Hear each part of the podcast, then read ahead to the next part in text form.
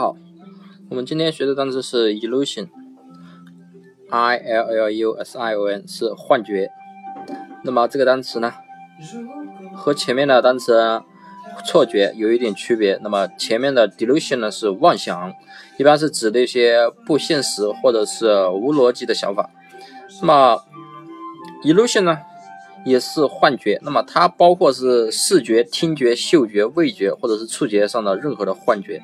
那么这个呢，区别呢还是比较难的。那么大家可以自己百度一下。那么我们的记法呢，就是谐音法。